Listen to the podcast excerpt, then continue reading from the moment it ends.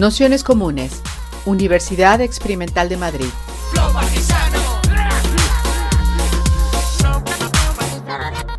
Toda la información en nuestro canal de Telegram Nociones Comunes o en nuestra web traficantes.net barra formación.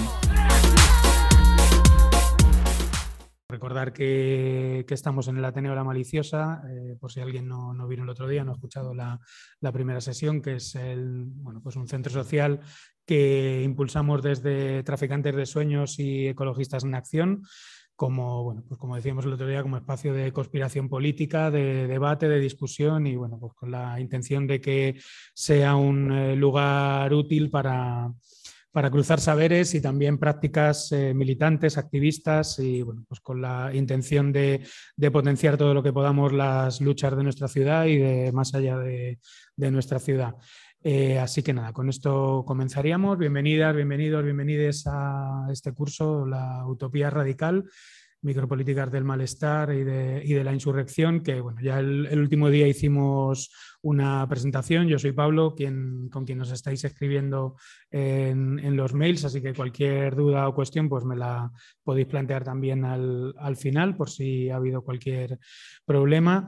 Y con esta realmente empezamos las sesiones del curso pues con las invitadas que hemos llamado, que hemos invitado a, a las mesas y bueno, pues con la intención de lanzar esa primera pregunta, que habíamos puesto, siempre ponemos títulos un poco rimbombantes que al final da un poco de miedo, ¿no? Revolución, ¿no? Es decir, esa transformación de raíz radical, eh, un cambio eh, real de nuestras vidas, ¿no? es decir, esas transformaciones que se sienten en el cuerpo como un terremoto y no como una leve brisa que te pasa por una eh, orejilla, que, a veces eh, sucede cuando se habla de, cambios y, transformaciones, sobre todo, como decíamos el otro día, transformaciones radicales, revoluciones que, siempre pasan por una redistribución del poder y también siempre de la, riqueza. ¿no? Decíamos que la utopía también es lucha de clases ¿no? en la última en la última sesión.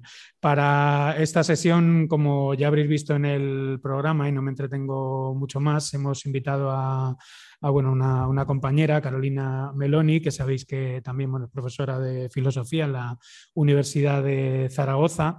Eh, para quienes están en, Zoom desde, desde, casa, he mandado un, enlace pues bueno, con, con, algunos de sus libros, que están la mayoría de ellas también, bueno, al menos los últimos en, Caótica, ¿no? en Caótica eh, Editorial, y bueno, pues libros como Feminismos eh, Fronterizos, en la frontera del feminismo, Sueño y Revolución, Transfeminismo Barbarie, que es una obra colectiva donde participa también Carolina, y, bueno, pues un poco la, pregunta que, le habíamos lanzado, que es una eh, pregunta inicial del, concurso, del, conjunto del curso, es eh, esa que, ella bueno, pues situaba en uno, de los dos artículos del salto que os hemos mandado y que partía, como decíamos el otro día, del momento de, la pandemia. ¿no? Es decir, en este ominoso apocalipsis vírico que habitamos, ¿qué tipo de sueño emancipatorio surgirá de nuestros cuerpos, membranas y deseos? ¿Cómo resignificaremos esa melancolía pobre en mundos que neutraliza y silencia toda desobediencia, toda lucha o subversión? ¿Qué sujeto político, micro y somatopolítico saldrá de esta mutación? Eh, pedazo de preguntas, ¿no? Para empezar el, artículo.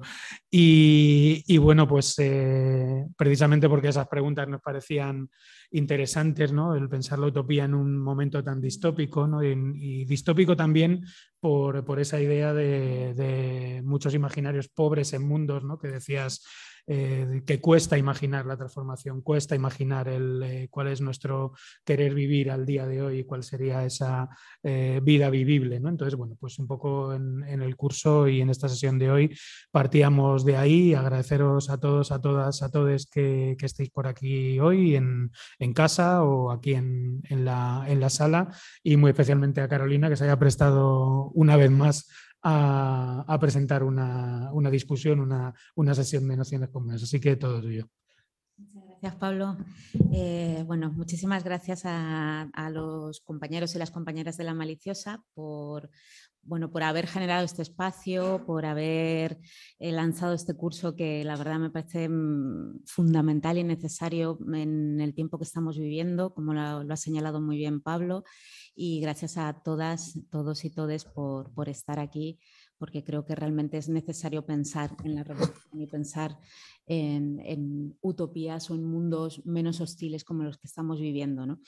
Eh, bien, la pregunta esa que, lanzaba Pablo, eh, que la lanzaba yo en un artículo además eh, pandémico, ¿no? pospandémico, en plena pandemia, en pleno confinamiento. Voy a intentar de alguna manera, no sé si responderla, porque es una pregunta que todavía me sigue a mí, bueno, sobrevolando y, sigo intentando darle algún tipo de respuesta, pero bueno, al menos voy a intentar que pensemos juntas precisamente en eso. ¿no? El título de la sesión eh, que hoy bueno, estamos aquí todas para pensar es Revolución, el sueño del infinito posible. Y la verdad que debo confesaros que, bueno, que tengo cierta sensación de extrañeza, eh, cuando no de, también de alegría. Eh, es algo extraño ¿no? estar aquí todas eh, reunidas para hablar de la revolución o hablar de utopías justo, justo cuando se van a cumplir los dos años ¿no? de, este bueno, mundo pandémico y pospandémico que, que estamos viviendo. Quería leer una frase de, de Sully Rolnick, que, además va a ser una de las autoras que más voy a citar hoy, eh, para empezar, que dice la frase, em, dice, el planeta se encuentra hoy bajo el impacto de fuerzas vorazmente destructivas y nosotros con él. Un malestar se propaga por todas partes, son varias las sesiones, las sensaciones, perdón, que nos arrojan a ese estado. Bueno, quería empezar eh, con esta frase porque no, no sé vosotras, pero eh, yo no dejo de pensar en mi, bueno, en mi propio cuerpo, en, mi propia piel, eh, en, mi propia vida y también de compartir vivencias con, con amigas, con amigos, respecto precisamente a estos dos últimos años que nos ha tocado vivir en este mundo, como decíamos, casi apocalíptico, preapocalíptico o al menos ominoso ¿no? que estamos transitando.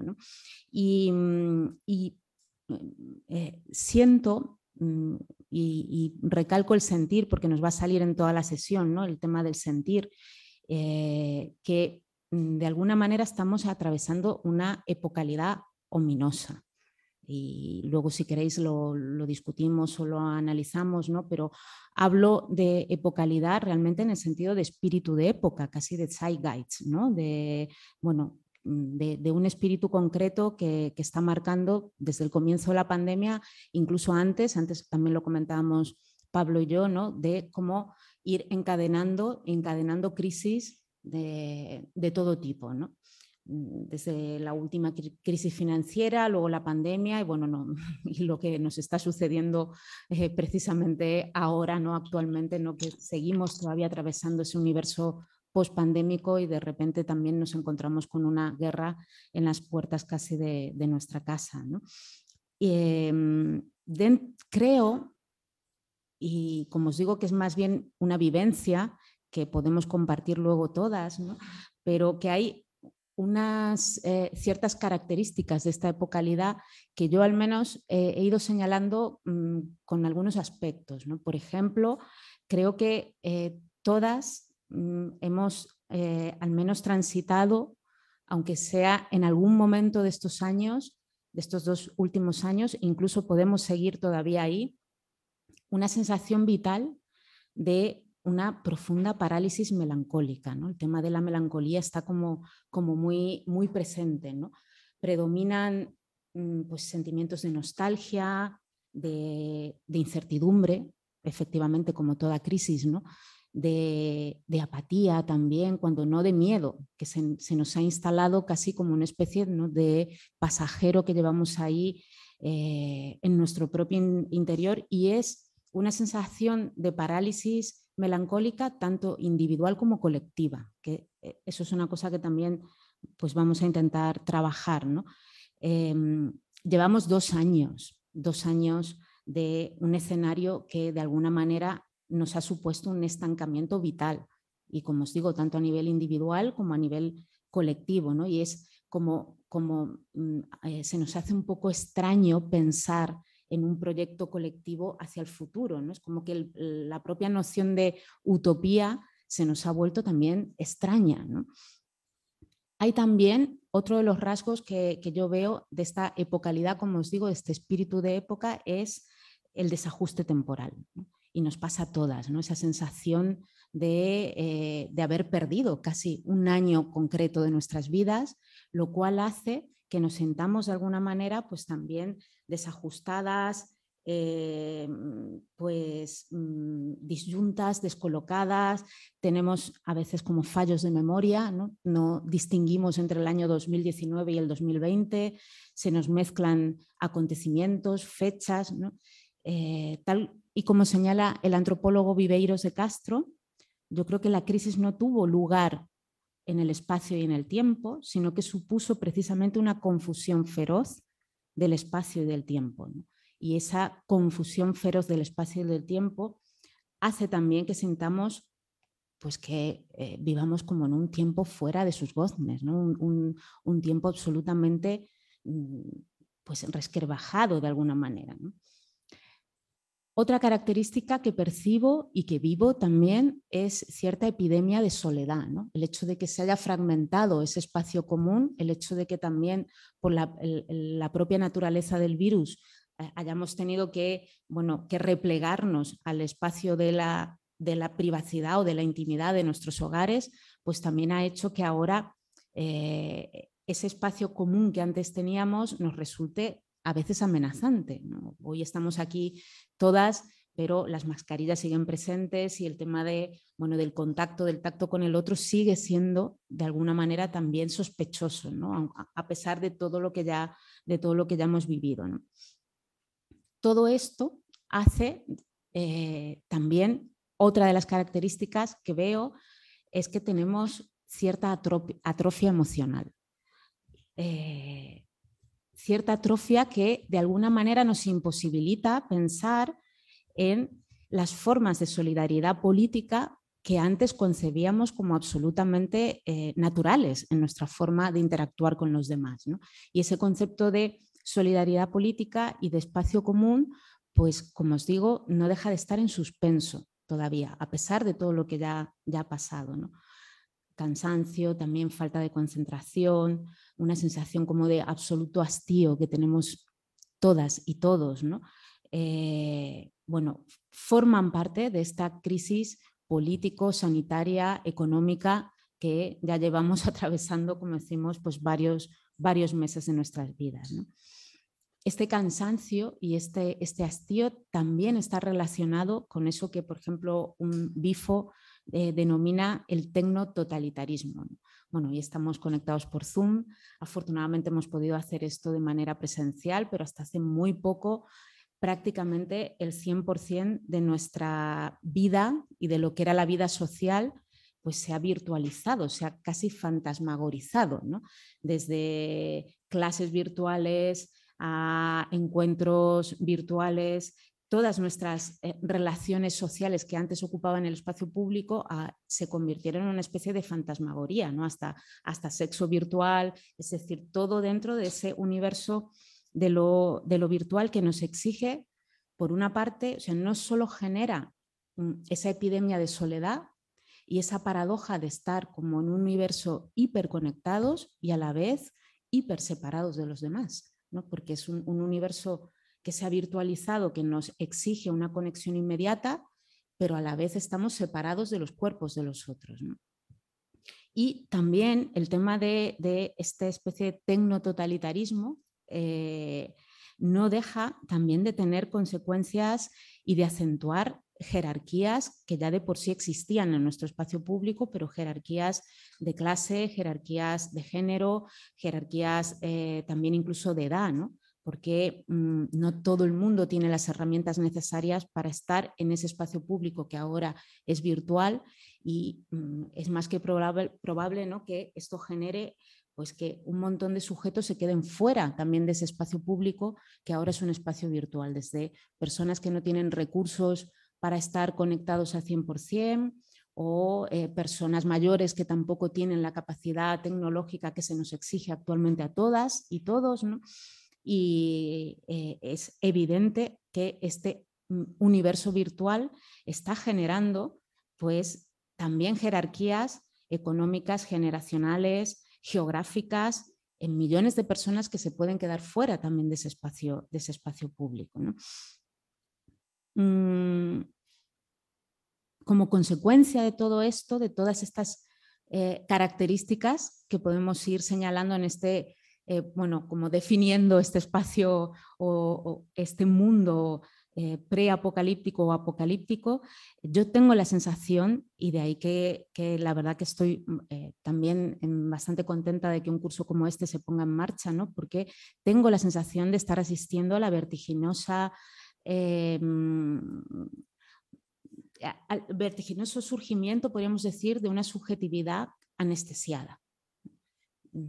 Anestesiada, aislada y atravesada por el miedo y por la incertidumbre. Por otra parte, la máquina, podríamos decir, del, del necrocapital no ha dejado de engrasarse. Por mucho que nosotros hayamos salido de ese espacio público, esa, máquina ha seguido ¿no?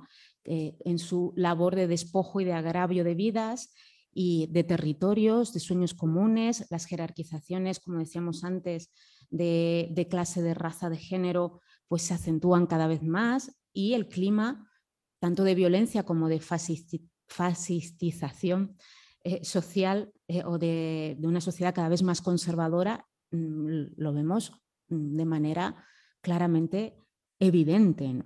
Y bueno, pues lo que está sucediendo ahora no es más que un mero ejemplo de todo lo que, de, todo lo que estamos atravesando. Bueno, no, es mi intención en absoluto utilizar precisamente este foro que es para todo lo contrario, para pensar la revolución y la, y la utopía, eh, transmitir una idea pesimista precisamente del tiempo histórico que nos ha tocado vivir, pero sí eh, intentar de alguna manera, pues como os decía, eh, pensar todas juntas eh, eh, los posibles horizontes comunes que tenemos en todo, en todo este clima que a la vez hace que mm, inconscientemente pues estemos colonizados por esas pulsiones un poco reactivas, como nos va a decir una, una Rolling. Mm, realmente pareciera como si nos, nos deslizáramos ¿no? hacia un mundo, hacia el tan anunciado apocalipsis. A mí más que la palabra apocalipsis me gusta mucho la palabra que, utiliza y que acuña María Galindo precisamente para, para pensar eh, lo que es el mundo pandémico y pospandémico en un artículo que, que, tiene, que es una respuesta que le da María Galindo desde el sur del mundo, desde el culo del mundo, como ella dice, a los textos pandémicos de Paul Preciado.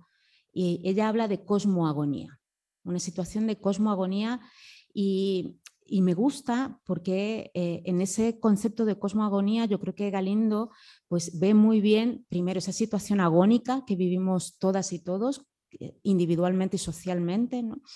Eh, también porque de alguna manera ese concepto está anunciando una idea de decadencia, de fin de época, de ruptura con cierto modelo vital que teníamos, vital y social, y en esa idea de ruptura puede que encontremos algunas respuestas también para mm, hablar de cierto proyecto utópico o revolucionario y no caer pues, en el pesimismo precisamente de la melancolía con el que hemos empezado.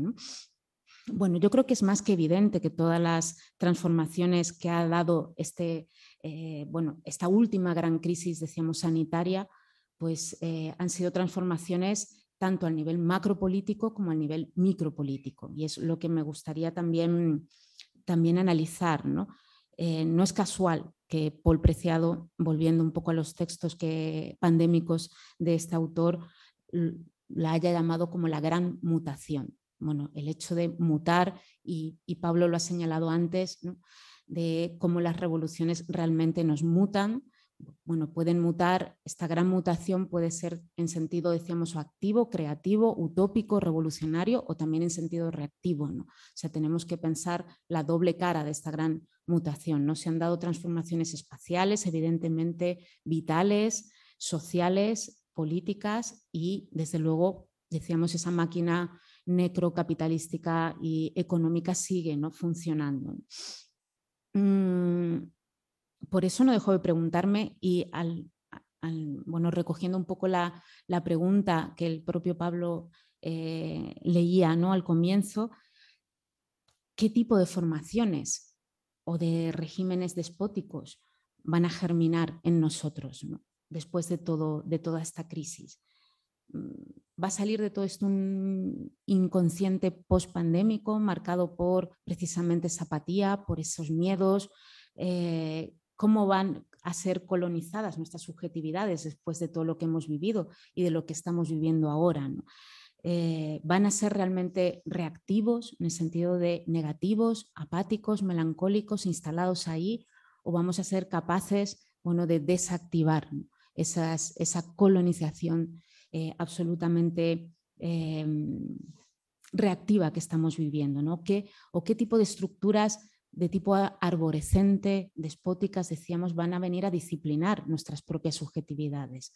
Eh, ¿Qué tipo también de sujeto va a salir de todo esto? ¿no? Si todo eh, momento histórico, si todo contexto histórico eh, termina generando un tipo de subjetividad, ¿qué subjetividad va a salir de toda esta crisis que llevamos atravesando?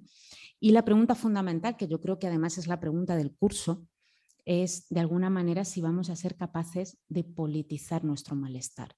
Si ese malestar nos aqueja a todas y a todos, esos malestares internos, ¿no? Eh, no solo los malestares sociales, que a veces son más fáciles de detectar, pero hay muchos malestares silenciosos, mucho más eh, individuales, pero no en el sentido individualista, sino de nuestros propios inconscientes. Bueno, ¿cómo vamos a ser capaces de malestar y colectivamente esos propios malestares. Y dado que el malestar germina precisamente en el seno de nosotras mismas, en el seno de nuestras subjetividades o en el seno de nuestros inconscientes, yo creo que tenemos que bajar ahí, a esa microsubjetividad o a esa micropolítica, hacer micropolítica, que es un poco bueno, el espíritu también de este, de, este curso, ¿no? del curso eh, que ha puesto en marcha Naciones Comunes, eh, de esa especie de fango, humus que nos constituye como sujetos y empezar desde ahí a analizar bueno, las consecuencias de toda esta crisis, ¿no? porque tenemos tendencia a enfrentarnos a las crisis más en el sentido macro. Ahora voy a mm, intentar definir eso de lo macro y de lo micro a la luz de, una Rolling, ¿no? pero es verdad que eh, las revoluciones se han hecho más desde el punto de vista de lo macro es decir, de ese afuera del sujeto, pero qué pasa en el interior de nosotros o de nosotras. Mm, y, creo que es un, bueno, precisamente una labor fundamental que tenemos que emprender, cómo, va a germinar todo, ese malestar en nosotras mismas. Preparando esta sesión he encontrado una, una, breve carta que Rolnik le dedica a Guattari, que le escribe a Félix Guattari en 1980 83. Y e, en esta carta eh, ella le insiste en la necesidad de construir una nueva suavidad. Y me encanta ese concepto de una nueva suavidad porque habla algo así como de construir juntas nuevas constelaciones o nuevos devenires para poder hacer frente precisamente a todas aquellas semióticas sexuales, falo, eh, antropocénicas, que de alguna manera pues son narrativas de dominio, de violencia, de, eh, fragmentación social. Y, ella eh, en esta carta asume que la única manera que tenemos precisamente de enfrentar esas narrativas de violencia es mm, centrarnos en la esfera micropolítica, bajar a nuestro propio inconsciente. Y no solo, como os decía, en las transformaciones macropolíticas que evidentemente son necesarias y también esas transformaciones, pero sin dejar de lado la esfera micropolítica que es la esfera de nuestra subjetividad. Mm.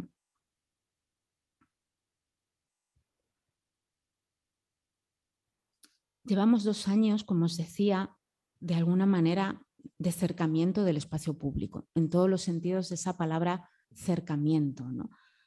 Este virus nos ha exigido bueno, que nos aislemos del mundo, que nos apartemos del mundo, que, nos aislemos en esa esfera de la individualidad, con la esperanza que de alguna manera pues, eh, ahí se diluyan todos nuestros miedos cuando precisamente es ahí donde germinan los miedos.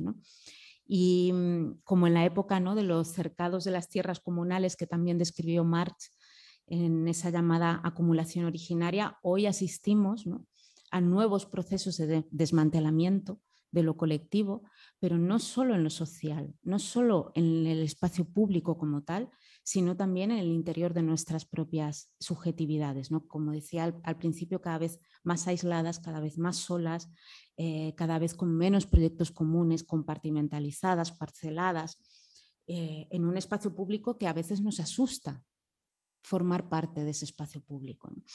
El afuera cada vez parece hostilizarse a grados extremos. Y mientras nuestros cuerpos y deseos y afectos mm, empiezan a, sufrir también ese proceso como de descolectivización que mm, son altamente preocupantes. Como nos dice Federici en Reencantar el Mundo, creo que hay una sesión además que es precisamente pensar el reencantar el mundo, ¿no? Hay veces, no sé si os pasa a vosotras, y Federici lo describe muy bien, hay veces que tenemos la sensación como de vivir al pie de un volcán, dice al borde mismo del abismo a la espera casi inminente de que lo peor, que la destrucción total, mm, sea evidente y se desencadene. Bueno, vivimos en esas ruinas, en los restos ¿no? de un planeta dañado, eh, exhausto, igual que todas nosotras, cansada y casi eh, decadente. Em, agotado también por esa prepotencia de esa narrativa, como decíamos antes, antropocénica, eh, esa misma que el pensamiento colonial y occidental, occidental perdona, eh, ensalzado como la única manera de formar mundos. ¿Y si formamos mundos de otras, con otras narrativas, ¿no? con otro tipo de subjetividades? Y dejamos precisamente esa ceguera de esas propias narrativas, las cuales nos llevan incluso a las guerras que estamos viviendo actualmente. Bueno, hay ciclos, ciclos históricos en los que eh, como la propia Federici lo señala, que nos damos de bruces precisamente con esa desolación y no sabemos cómo salir de ella, que nos circunda esa agonía de un planeta bueno, atravesado cada vez más por nuestras prácticas extractivistas y, suicidas. Vivimos en un mundo deshecho, con guion, mundo deshecho, o sea, cargado de desechos, un mundo cada vez más contaminado, saturado, ahogado por nuestros propios desechos, por las basuras, ¿no? y un mundo deshecho con H, ¿no? un mundo herido, agónico, como nuestros propios cuerpos, ¿no? Eh, cuyo derrumbe parece acelerarse cada vez más entre colapsos financieros, climáticos, mm, pandémicos y, bélicos. Y ese relato narcisista, ¿no? falo narcisista, casi de, de corte jovesiano, en el que la única manera de alcanzar nuestra supervivencia y, prosperidad la encontramos precisamente en el sometimiento de otros seres, pues yo creo que está condenado al fracaso apocalíptico mm, total, ¿no? Y eso lo sabemos todas y todos, ¿no? Eh, como decía, basta con ver lo que, lo que estamos ahora viviendo. Bueno, yo creo que precisamente por eso es, el momento de repensar esas narrativas y de, de, construirlas y de, bueno, más que de construirlas, casi de destruirlas y empezar a pensar en otras narrativas posibles, ¿no? Eh, narrativas fundamentalmente que nos hagan crecer y germinar en mundos de muchos menos hostiles, ¿no? Nos surge, nos surge pensar en otras posibles revoluciones. Como os decía, bueno, voy a intentar pensar estos conceptos, estas propuestas para reencantar el mundo, para reencantarnos a, nosotras, para descolonizar esas fuerzas reactivas que anidan en nuestro propio inconsciente, en esa necesidad de generar horizontes comunitarios que nos sitúen de alguna manera en estelas eh, utópicos revolucionarias para desactivar eh, esos dispositivos de poder que nos atraviesan a todas. Y para ello eh, son tres las autoras que, van a, que, más me van a guiar. ¿no? Os decía que bueno, que voy a, sobre todo el trabajo micropolítico de Rolnik, eh, junto con un Guattari, y la propuesta que ambos nos lanzan de bajar, como os decía antes, a esa economía del deseo y cómo esa economía del deseo sí tiene una potencial, eh, un potencial efecto en lo social, puede modificar lo social y esa economía del deseo, Rolnik la denomina inconsciente, a diferencia ¿no? del inconsciente freudiano, que es casi precisamente como un basurero ¿no? de traumas que, tenemos. Eh, por otro, también la idea de la revolución, mm, ya que em, los compañeros de Nociones Comunes me, bueno, me han hecho pensar en la revolución, pues la autora que más me va a guiar va a ser una Raquel Gutiérrez para pensar en otro tipo de revoluciones y cuando ella habla, por ejemplo, de una política eh, femenina sin ningún tipo de esencialismo en eso de femenino, ya veremos qué es lo que entiende Gutiérrez con eso de política femenina, que es precisamente una política antagónica, diferente a ese relato falo-narcisista que decíamos. Y una Haraway también va a estar muy presente, sobre todo los últimos trabajos de Haraway, que imagino que los conocéis, ¿no? que creo que nos van a dar un poco el marco necesario para repensar eh, esos horizontes utópicos más allá del antropoceno ¿no? y precisamente con esas otras relaciones o con esos otros vínculos que establecemos con otros seres vivos más allá bueno, de, nuestra, de nuestra ceguera eh, antropocénica. ¿no? Bueno, he dividido la, sesión en, cuatro eh, apartados. Eh, espero que me dé tiempo, si no voy rápido y así porque creo que es más interesante también el debate. Bueno, el primero se llama el origen del malestar, ya que hablábamos de politizar el malestar, ¿no? Y para para empezar con esta sesión y, hablar de ese malestar que nos ha colonizado, que nos lleva colonizando, vamos a dejarlo en el universo pandémico, aunque llevamos ya muchas décadas de malestar, ¿no? Pero bueno, vamos a centrarnos en ese. Quería empezar con un poema de Olga Orozco, que dice, eh, bueno, son dos frases, dos eh, versos de Olga Orozco, la poeta argentina que seguramente conocéis, que dice, la realidad, sí, la realidad un sello de clausura sobre todas las puertas del deseo. Bueno, como veis en estos dos simples versos de Orozco, eh, ya aparece la dicotomía entre esas dos esferas con las que he empezado y que las voy a perfilar un poquito más. Por una parte, la esfera subjetiva, eso que Rolny denomina lo micropolítico, aquello que podemos decir que engloba bueno, todo, eh, todo aquello que somos a nivel sensorial, sentimental, el pazos, ¿no? lo pasional, el saber de nuestro cuerpo, de nuestra piel, nuestros deseos, los afectos, lo pulsional, el inconsciente, si le queremos dar, queremos juntar todo eso en un, en un, solo concepto. Y luego esa realidad que pone freno al deseo, ¿no? como nos dice Orozco, que sería lo macropolítico, el afuera del sujeto. ¿no? que es la esfera eh, precisamente de las conciencias, no tanto del inconsciente, esa cartografía social en la que nos insertamos, las relaciones sociales que creamos, que generan las modificaciones espaciales, estructurales que se producen. Ojo que al hablar dicotómicamente de estas de estas esferas no las estoy separando en absoluto, porque como bien sabéis y como bien señalan muchas de estas autoras, fundamentalmente una Rolnik, son esferas que están absolutamente interrelacionadas. ¿En qué sentido están interrelacionadas? Bueno, que no podemos separar lo micro de lo macro, porque efectivamente, como nos dice ella, ese fuera del sujeto es lo que genera muchas veces subjetividad. Los procesos de subjetivación tienen que ver con todos los cambios que se dan en el exterior, con el fuera del sujeto. ¿no? Lo exterior no solo nos permite aparecer como sujeto, sino que también traza todo lo exterior que vivimos una topografía de nuestra psique, de lo que somos, de los miedos que tenemos, de, bueno, de los malestares que nos genera ese exterior. ¿no? Y no podemos comprender una sin la otra. Precisamente eh, en, ese, mm, en, esa interrelación de ambas está la propuesta, una de las mayores propuestas de Rolnik para pensar otro tipo de revoluciones, ¿no? como, como bien sabéis, eh, si conocéis, porque como ella nos dice, no es posible transformar la esfera macro si no tomamos las riendas de la subjetividad.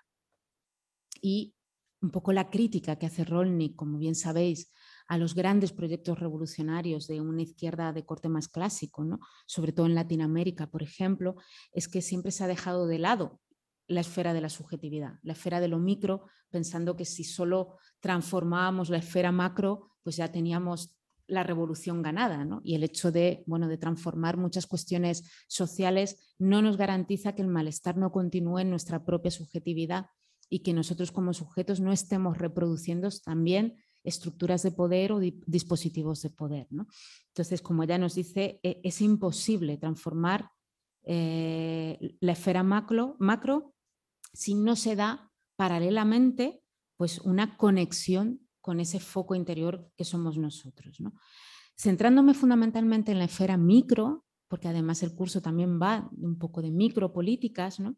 en ese espacio recóndito que somos, en el inconsciente, en las afecciones que, nos sobrevienen.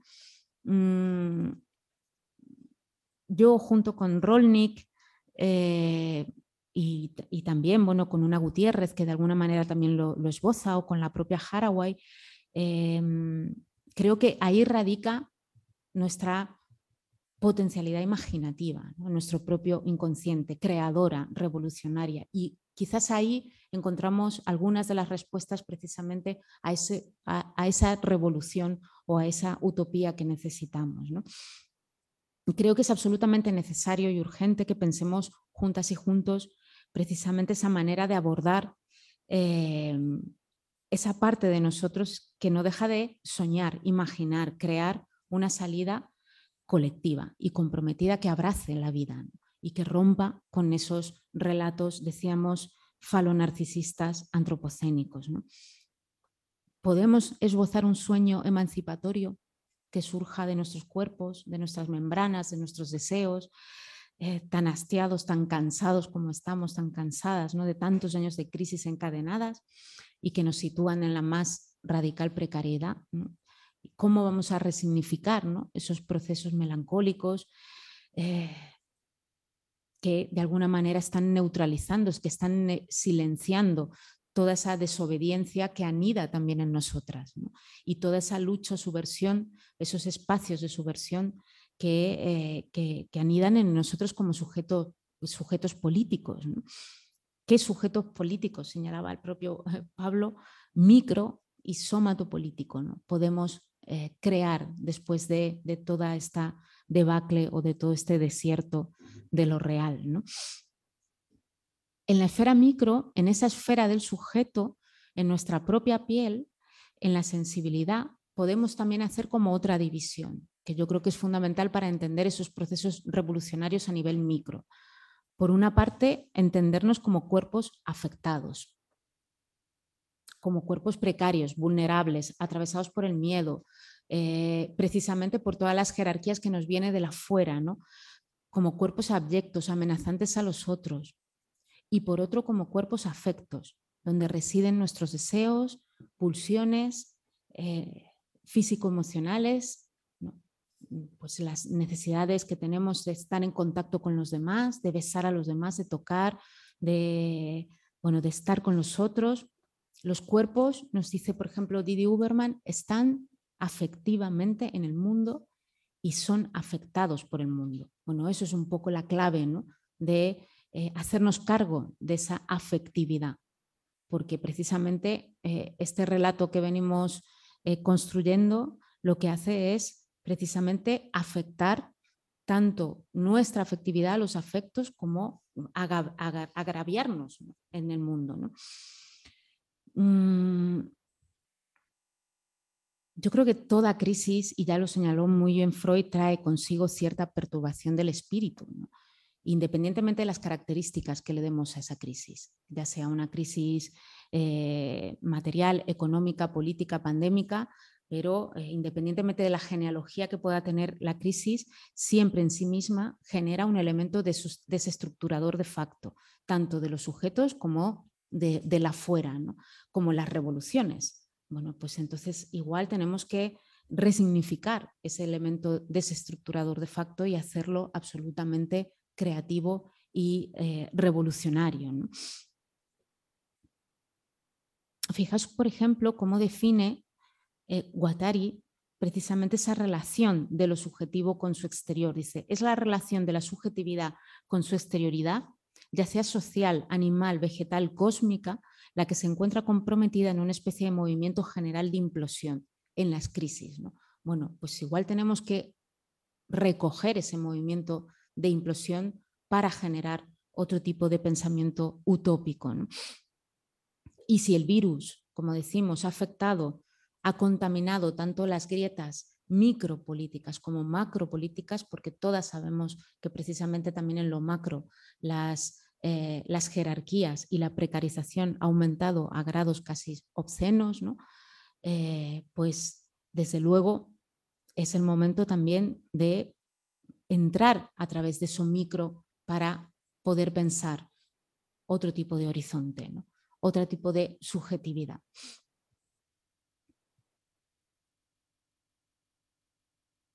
Si ambas esferas están interrelacionadas, como decíamos, tenemos que ir a esa topografía de nuestro inconsciente para generar otros procesos de subjetivación. Y si ambas se han visto afectadas por la pandemia, si ambas han mutado, pues de alguna manera esas transformaciones del espacio público, de nuestro estar en el mundo, de ese afuera, está afectando también eh, los procesos de subjetivación, pues tenemos, como nos señala la propia Rolnik, que transformar no solo la esfera macro, sino ser capaces de transformar la esfera micro con otro tipo de proyectos. Y desviar, como dice ella, nuestras pulsiones a la vida. Es casi una labor ético-política, nos dice la propia Rolling.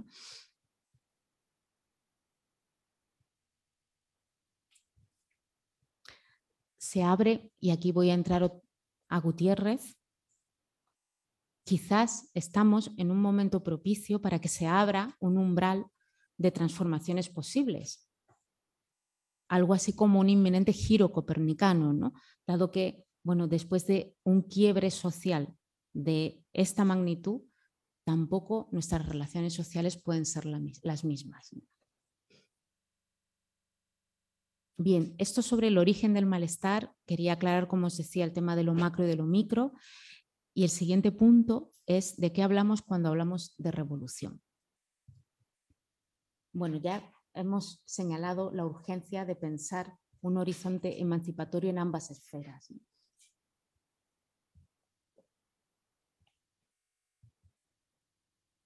Muy bien, tiempo. no. Vale, vale.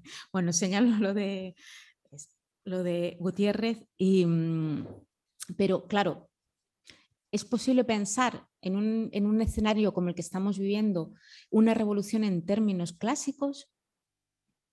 Mm, ¿O qué tipo de proyectos utópicos emancipatorios podemos llegar a, generar y si realmente necesitamos esas revoluciones en un sentido clásico? Para mí, como os decía, uno de los análisis más lúcidos al respecto eh, lo encontráis en el libro de Gutiérrez, Los ritmos del, del Pachacuti, donde ella precisamente analiza el concepto de revolución. Un poco podríamos hacer una lectura paralela con Rolnik, eh, no, la voy a hacer ahora, pero es verdad que ahí Gutiérrez eh, identifica el concepto de emancipación con el concepto de constelación, que me gusta, la verdad, muchísimo ese concepto, porque va a introducir un desplazamiento fundamental en lo que entendemos realmente por revolución en un sentido más clásico, frente a lo que es la revolución, lo, que concebimos como, como, un acontecimiento revolucionario, em, cuya mitología transformadora yo creo que ha impregnado toda nuestra cultura y todas las narrativas de ruptura mm, de izquierdas fundamentalmente, ¿no? desde finales del siglo XIX hasta todo el siglo XX, la constelación que nos está proponiendo Gutiérrez no tiene, y esto es fundamental, no tiene como horizonte de llegada la toma de poder, sino que ni la modificación como tal del aparato estatal ¿no? o de sus instituciones con la finalidad de construir otras nuevas, sino que lleva en sí misma pues, una idea precisamente de lo común y una idea también de devenir. yo creo que es una de las propuestas fundamentales de Gutiérrez para pensar además en clave feminista una revolución que no sea el clásico empoderamiento o tomar el poder, sino precisamente acabar con ese poder que está teñido de esas otras narrativas. Y nos dice Gutiérrez, fijaos, la toma del poder no es la condición ni necesaria ni suficiente para cambiar el mundo, porque efectivamente hay muchas narrativas, eh, incluso dentro de la izquierda, que han tenido esa estructura de toma de poder y sin embargo pues no han conseguido transformar el mundo, sobre todo si estamos hablando a la esfera más individual. Y nos, ella habla también de la posibilidad de eh, modificar radicalmente el mundo como una práctica colectiva, evidentemente transformadora, eh, en el sentido de un trastocamiento. Trastocamiento dice y fuga, que es precioso el concepto que utiliza. Dice trastocamiento material y simbólico del orden existente y fuga de los contenidos semánticos y simbólicos que nos preceden y que dan existencia material y significado a lo instituido. Emancipación, por tanto, es un cambio de estado, una mutación, una nueva configuración, constelación, como lo señala ella, tanto individual como colectiva. ¿no? tal es, como sabéis, eh, el propio significado de, de Pachacuti, que eh, supone casi esa inversión eh, copernicana, es otro, concepto de, revolución que genera además un desplazamiento espacio-temporal, polifónico, múltiple, que abraza también los antagonismos, abraza la diferencia y que hace que ese mundo, precisamente porque es una transformación que va del orden más de la mutación, no solo de la toma de poder, pues genera eh, de alguna manera que ese mundo se tambalee y se transforme, que es lo fundamental. Hay una transformación, una mutación. Eh, sabéis que la voz eh, antigua aymara Pachacuti se traduce como una vuelta, como una inversión, que es una también en sentido temporal del, término, es casi como una vuelta atrás, pero no para volver a un estado anterior, sino precisamente para también eh, añadir esa vuelta atrás ¿no? y mm, para generar pues, un determinado proyecto común. Es, nos dice eh, Gutiérrez, la inversión del orden de las cosas, que se inicia precisamente con la apertura de un horizonte y de un deseo de transformación, una alteración, una modificación del espacio y tiempo. Bueno, muchas de las cosas que hemos vivido también, que se pueden de alguna manera resignificar. Y, dichos entramados, como ella también lo nombra, esos entramados, ¿no? constelaciones eh, emancipatorias, llegan, llevan perdón, en su seno mundos distintos, colaborativos, solidarios, responsables, que nos permiten de alguna manera gestar en común otros espacios, ¿no? otros lugares, otros emplazamientos para lo colectivo, tanto para lo íntimo como para lo colectivo, porque solo a través del desplazamiento simbólico y material, tanto de nuestro cuerpo individual, como hemos dicho, como del cuerpo social, como del cuerpo colectivo, seremos capaces de afrontar una verdadera transformación social. Debemos asumir, por tanto, esa constelación emancipatoria Mm, para que sea esa constelación emancipatoria la que de alguna manera genere cambios desde lo micropolítico también en lo macropolítico y eh, haga desestructurarse esos sistemas que producen nuestra precariedad y nuestro agravio, en lo, precisamente también en lo afectivo, ¿no? abrazar tanto las micropolíticas del deseo de los cuerpos y de los afectos como el conjunto ¿no? de lo macropolítico. Yo creo que la, respuesta feminista de muchas de estas autoras es fundamental, precisamente para cambiar esas subjetividades reactivas y eh, ese deseo eh, transformador, ¿no? constelar. Decidme si no es preciosa esa palabra de, de Gutiérrez en el sentido de tejer juntas, de tramar, de crear redes, de vincularnos, de generar nudos, de aceptar de manera amorosa también nuestra implicación y responsabilidad con los otros y con las otras, resignificando, transmutando las fuerzas, las pulsiones reactivas que no han dejado de colonizarnos eh, y de colonizar tanto nuestras subjetividades como el planeta entero. De ahí, como os decía, que, que, creo que es fundamental entender el feminismo y entender esta transformación desde una óptica feminista de transformación social, que ahí vamos a encontrar muchas de las respuestas. Eh, una de las fotos que, que más eh, se ha compartido en redes. Yo no, vi esas pancartas, pero seguramente las habéis visto si estuvisteis en la, en la mani del, del, martes.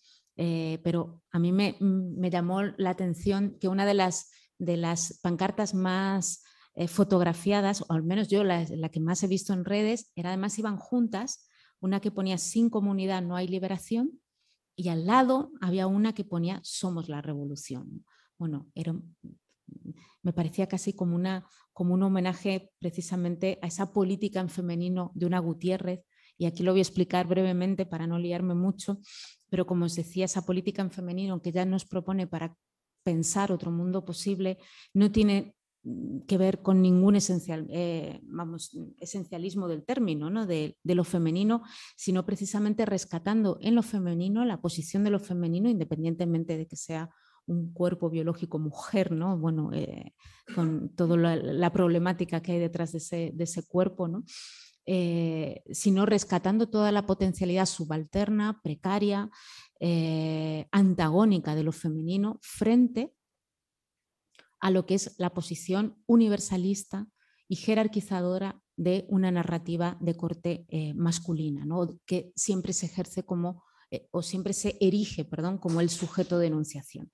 Bueno, esa yo creo que es la, la, apuesta fundamental de Gutiérrez y es un poco la revolución que os insto a pensar y que a mí me gustaría pensar. Y tengo un montón de material, pero como quiero, quiero ya ir finalizando, eh, bueno, voy a terminar solo y así lo mm, cerramos y, abrimos el debate. Me voy a saltar uno de los, de los apartados y termino con el último, precisamente rescatando el título que han puesto las compañeras y compañeros de Naciones Comunes, que es el, sueño infinito y posible, le, he puesto yo. Bueno, yo creo que frente a este ambiente preapocalíptico que, que he esbozado, eh, como nos dice Rolnik, hay inconscientes que protestan. ¿No? ¿no? podemos quedarnos en esa parálisis de la melancolía, porque evidentemente nuestros propios inconscientes protestan, se indignan, se rebelan eh, y seguimos soñando con la revolución. Eh, ¿no? dejamos de protestar ante estas cadenas de montaje del deseo, ante los miedos, ante los microfascismos que parecen colonizarnos desde el exterior. ¿no?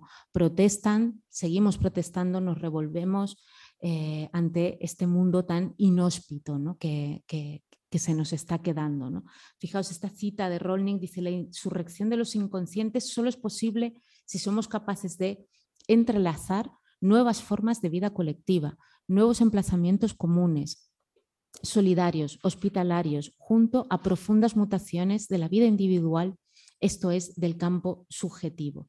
Y si entendemos el inconsciente como el ámbito de producción de los territorios de existencia, sus cartografías y sus micropolíticas, producción operada por el deseo, se deshace el enigma. Motivos de sobra justifican esta protesta. Bueno, creo que tenemos que descender, como decíamos, a esa esfera micro, a ese inconsciente, volver a su capacidad creadora, utópica, poética, poética también, ¿no?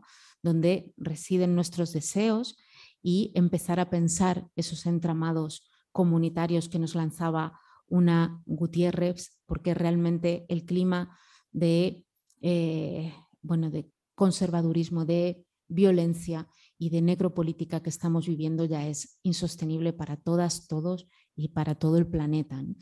Y termino, he empezado con un, con un poema de Olga Orozco y voy a terminar con uno de Cherry Moraga, precisamente apelando al sueño, como era eh, un poco el título de la sesión, y el poema se llama Soñando con otros planetas. Y nos dice Cherry Moraga, el relámpago golpea entre las piernas que abro contra mi voluntad soñando. Con otros planetas estoy soñando, con otras maneras de ver esta vida. Muchas gracias.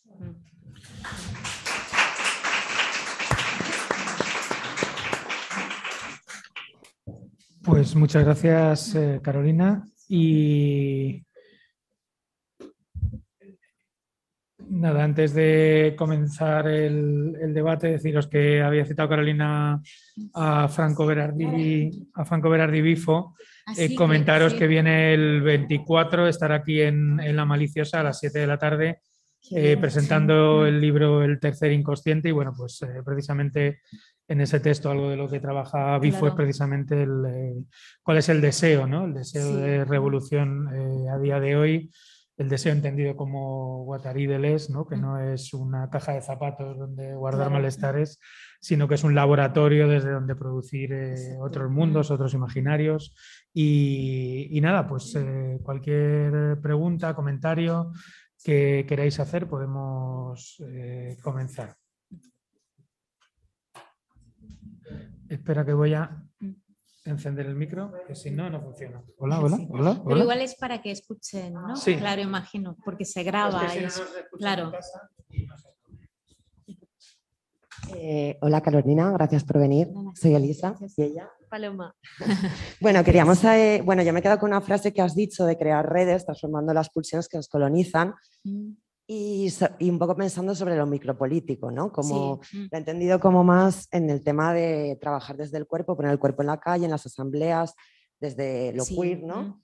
Sí, sí. Y quería preguntarte un poco con esta frase, sí, porque yo he estado pensando últimamente, como muchas veces en lo micropolítico, también un poco como reproducimos el orden hegemónico y lo punitivista, ¿no? Sí. Por ejemplo, mm. muchas veces eh, en asambleas ha pasado que acabamos como expulsando a gente que comete agresiones y no trabajando desde otros modelos, ¿no? Esa violencia. Entonces yo quería que desarrollaras un poco la mm, propuesta política, un poco que más desde el ámbito político, ¿no?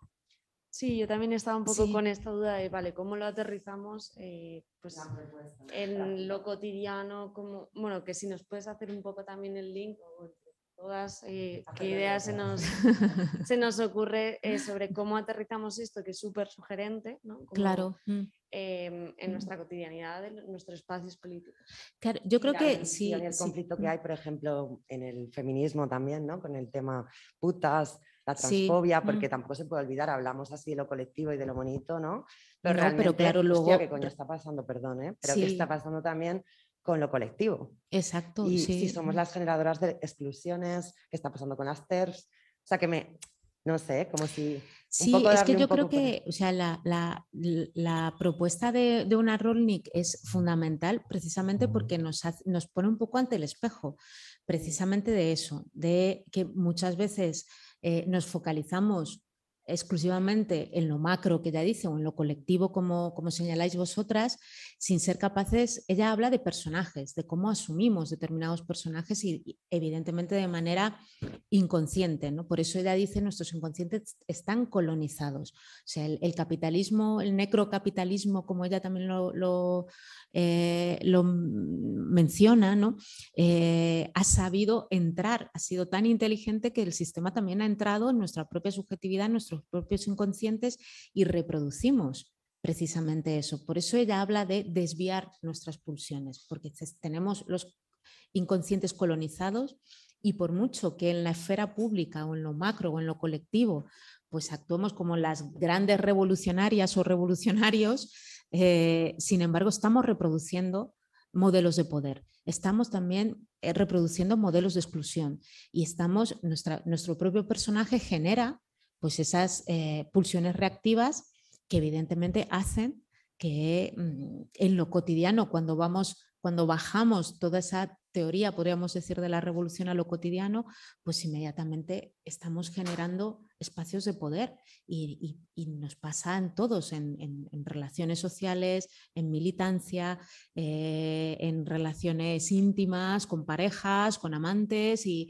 eh, dices, ¿cómo, ¿cómo se puede dar una relación de violencia o de sometimiento, eh, imagínate eso, en una pareja o en, la forma que decidamos de venir eh, amatoriamente, si nos hemos deconstruido, si hemos pensado en el amor, si todo, y sin embargo nuestra subjetividad sigue colonizada por eso. De ahí que sea fundamental el trabajo. Pues ya nos dices que no podemos cambiar lo macro por mucho que vayamos con las banderas revolucionarias si no hacemos el trabajo precisamente nuestro propio eh, inconsciente. Y claro, el, clima actual del feminismo es un gran, bueno, yo tengo varias eh, tesis respecto a ese clima, ¿no? pero evidentemente no deja de ser un síntoma precisamente de eso, ¿no? de cómo el propio feminismo, y ya lo denunciaron en los años 80 muchísimas autoras no, es una cosa nueva, de cómo el propio feminismo había terminado convertido en un discurso hegemónico de poder, que, excluía determinados cuerpos deseos, incluso en mujeres que no se identificaban en absoluto con el concepto de mujer. Y, ahí hay un claro ejemplo, pero ha pasado con muchos movimientos políticos, no solo con el feminismo. Quizás ahora es muchísimo más evidente por el tema también de lo virtual y de las redes sociales que lo vemos patente, ¿no? pero una Audre Lorde fue de las primeras en señalar que la casa del feminismo no era la casa de la diferencia, sino era una, casa absolutamente excluyente de determinados sujetos. Entonces, ¿cómo bajarlo? Bueno, yo creo que es un trabajo que tenemos que hacer diariamente, ¿no? todas. ¿no? sé si os he respondido. Sí, preguntarte si las desigualdades están inscritas en nuestro cuerpo.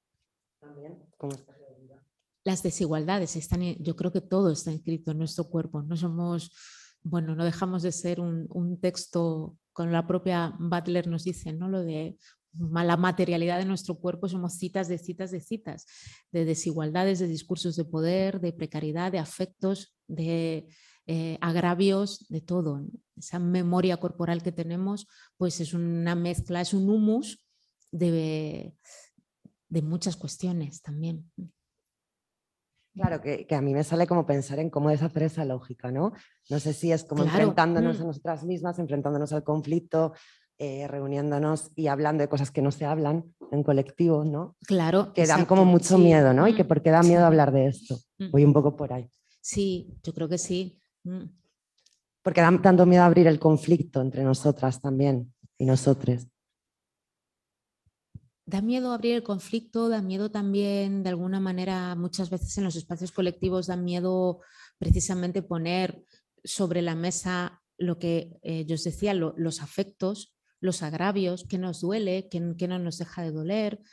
Eh, yo estuve el, sábado pasado estuve con las compañeras de la plataforma feminista de Guadalajara y la verdad que fue, fue una sesión brutal porque precisamente bueno, salió el tema de, la fragmentación del feminismo, de la gran grieta que tenemos. Y una cosa muy importante que salió, y una de ellas, una compañera lo hizo ver que, yo no había pensado en ello, es que dijo, bueno, es que por primera vez hemos hablado de nuestros miedos y de nuestro duelo por esta fragmentación, ¿no? porque había bueno, muchas reacciones de dolor. Es que, y además no solo de dolor, sino de duelo de testimonios de compañeras que decían, es que yo, por ejemplo, me he dejado de hablar con compañeras, ¿no? compañeras que eran desde amigas o amantes, o, y de repente eso se ha roto. Y, es verdad, o sea, que mm, eh, por un momento, pues un espacio de colectivo mm, para pensar cuestiones más macro, se podría decir, como de transformación social, baje a lo que es el duelo, o una ruptura que puedes tener con una persona que quieres, pues yo creo que es un ejercicio de micropolítica fundamental que también tenemos que empezar a hacer, ¿no? Y que, como dices tú, muchas veces nos da miedo hacer, o tenemos pudor a hacerlo, o mm, nos quedamos en el debate eh, abolicionismo pro derechos o TERF o pro trans y sin embargo no vamos a lo micro de cómo nos está afectando a nosotras eso, ¿no? Eh, en duelos, en relaciones sociales, en, eh, lo cotidiano, etcétera, etcétera. Seguimos como en lo macro, en la estructura de la revolución feminista, lo macro.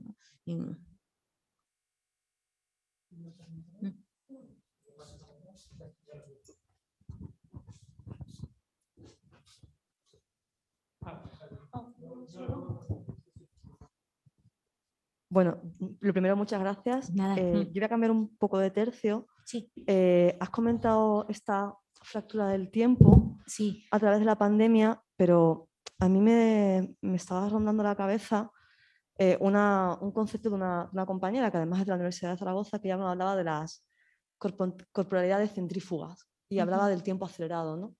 Y de cómo ese tiempo que nos deja exhaustas y que no, eh, no tenemos un hueco ya en, la agenda, ¿no? Sí. nos había colonizado, ¿no? Entonces, Totalmente. En este análisis que has hecho, ¿no? Eh, yo andaba pensando en esto y decía, ¿y, cómo? ¿Y cómo superamos? Es decir, ¿cómo nos podemos sentar a pensar nuestros dolores, a pensar nuestros, nuestros duelos? Si está este tiempo acelerado quitando, quitando nuestra capacidad de, de sentido, de pensar o de... ¿Hay margen para eso? Es decir, ¿cómo, cómo afrontamos eso? ¿no? Entonces, sí, esa es la pregunta. ¿Qué hacemos con este tiempo? Pues mira, la verdad que no lo sé porque, eh, mira, no había escuchado lo de corporalidades centrifugases, ¿no? pero es verdad, yo me siento muchas veces en una centrifugadora total, cuando no en una máquina de picar carne, ¿no? porque es verdad, o sea, es eh, esa sensación que yo creo que el espacio de lo virtual lo ha acelerado muchísimo más, o sea, si ya de por sí eh, el neoliberalismo, bueno, la división entre lo íntimo y, lo público ya estaba contaminada de bueno, tener que contestar mails a horas intempestivas o estar continuamente trabajando, este espacio de lo virtual bueno, ha acelerado todos esos procesos a un grado ya que lo que dices tú, ¿no? que no tenemos ni tiempo para ni siquiera para pararnos a pensar y es la sensación de eso de no llegar, ¿no? de agotamiento eh, a la vez que de superación de todo. Pues eh, igual deberíamos parar de alguna manera, ¿no? Eh, parar esa centrifugadora, si es, que, es que lo he entendido bien por dónde, por dónde vas. El otro día me llegó una convocatoria de mm, Cecilia Barriga, que imagino que conocéis, que me pareció maravillosa, y Cecilia está haciendo convocatorias feministas para dormir la siesta juntas me parece fantástico. O sea, yo claro, cuando me, dijo, quizás te pase una gilipollez y una tontería, pero es que no, no quiero ningún proyecto, no quiero nada, quiero que nos juntemos a dormir, ni siquiera discutir, necesitamos dormir juntas. Y, me pareció fantástico y creo que ya han hecho la primera en México de quedar en una plaza a dormir. Dice, hace tanto tiempo que no tengo, vamos, que no puedo dormir la siesta, la mejor acción política es quedar a dormir. Bueno, pues igual tenemos que quedar para dormir o para no hacer nada. No, sé si justo detrás. Tenéis las convocatorias en Facebook de por si queréis mm, apuntaros a dormir la siesta. Este, em, bueno, primero de todo también eh, muchas gracias, me ha gustado mucho. Em, yo quería volver al, tema que, estaban tratando antes las compañeras. Sí. Y porque eh, también esta idea del, esta idea del Rolnik de, de, priorizar lo macropolítico sobre lo micropolítico me ha recordado a una, una, cita de, de, Deleuze que me gusta mucho, mm. que es que dice eh, algo así como que es muy fácil declararse antifascista sin ver el fascista que hay en ti. Sí, sí, me parece una, es una cita brutal. ¿no? O que todos llevamos un general dentro, también lo dices. Y, eso también eh, lo, lo, lo, estaba conectando ahora pensando en, en, en, lo que iba a decir con eh, una entrevista que le hicieron recientemente a, a, Nacho Vegas, el cantautor, con, con, con, con, la ocasión del lanzamiento de su último disco y tal.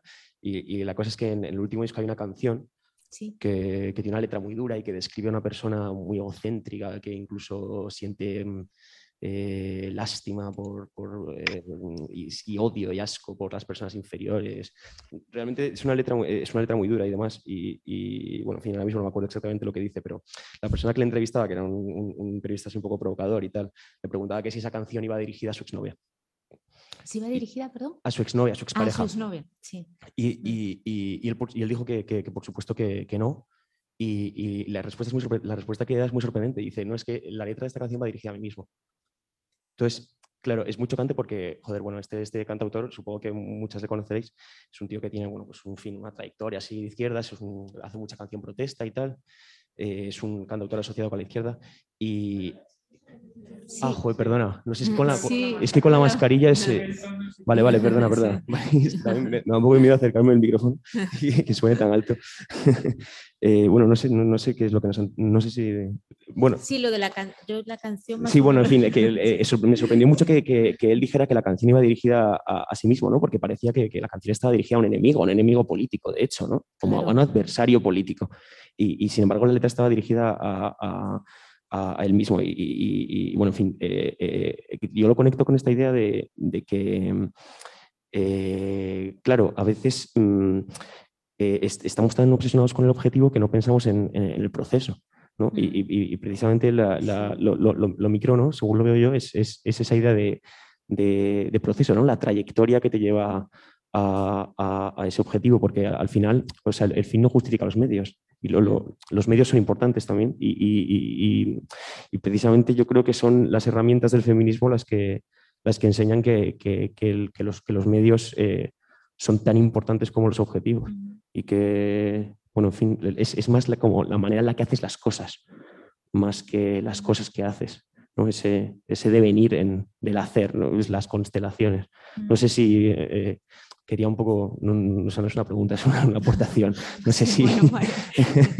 bueno, en fin. Eh, pues bueno, le pasaba al revés, ¿no? A la canción esta tan conocida de Silvio Rodríguez, creo que es al revés del caso que tú has contado, la de Ojalá, que no, no hay, eh, y, y, quien lo niegue, vamos, no me lo creo, que si hemos sufrido algún despecho emocional desde todas nos hemos cortado las venas con ojalá, ¿no? Y ojalá, como, es, como dice, ojalá que la tierra te borre de, pronto, ¿no?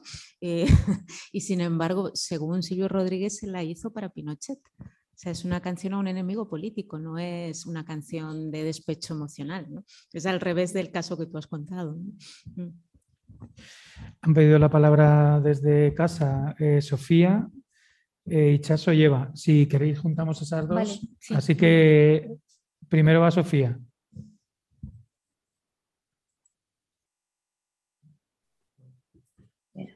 ¿Ahora se me escucha? Sí. No sé si me ve. Ah, sí, sí me ve. Mm. Eh, bueno, gracias lo primero porque ha estado súper, súper interesante. Y, yo también le vengo dando vueltas a esto que le estamos dando vueltas todos de lo, lo micro y lo macro y me he quedado con esto que has dicho, Carolina, de, de que hay que entenderlo eh, interrelacionado, como que... Ah, y claro, yo me pregunto porque lo veo todo el rato que en, los ejemplos que estamos dando, que lo que, está, lo que estamos eh, luchando o intentando romper es una jerarquización en lo que lo macro estaría todo el rato como interponiéndose y que nos impide entonces poder bajar a, esas, a ese subconsciente o eso micro y trabajarlo. Eh, ese es mi entendimiento, por eso no sé cómo, cómo, si es esto también lo que, lo que impide o lo que por eso también nos, porque también lo hablábamos en la última sesión y hablábamos de la, como de la jerarquización de los saberes, la jerarquización de, no, como todo el rato que eso es lo que nos impide y eso es lo que nos, nos eh, el, sentirse válida, no válida, capaz, no capaz, es como todo el rato ese miedo, mm. eh, porque trabajar en lo micro podría ser un trabajo como que no se valida igual, que no tiene, que no tiene esa importancia eh, o socialmente vista como trabajar en lo macro, entiendo. Entonces no sé si como tú ves, eh, si también, claro, habría que trabajar, o sea, cómo o, cómo trabajar esa interrelación y mm. poder eh, bajar ya, a quitarnos la jerarquización también en nuestros inconscientes, supongo que ahí está la mierda siempre que, que nos cuesta. Y uh, sí, algo más tenía, pero ya como me he un poco, no sé, bueno, por ahí como así, y que si eso micro y que... Uy, se ha ido.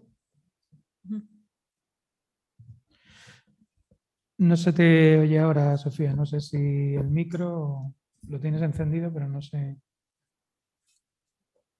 Bueno, yo creo más o menos sí, que había. Mm. Pues, eh, ¿Ichazo lleva?